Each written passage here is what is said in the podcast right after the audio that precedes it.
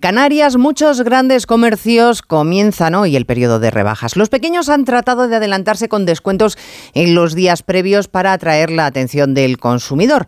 Los datos económicos coinciden en que este año vamos a ir recuperando la actividad poco a poco, pero el agujero de origen es tan profundo que aún queda trecho para volver a una actividad económica como mínimo similar a la prepandemia.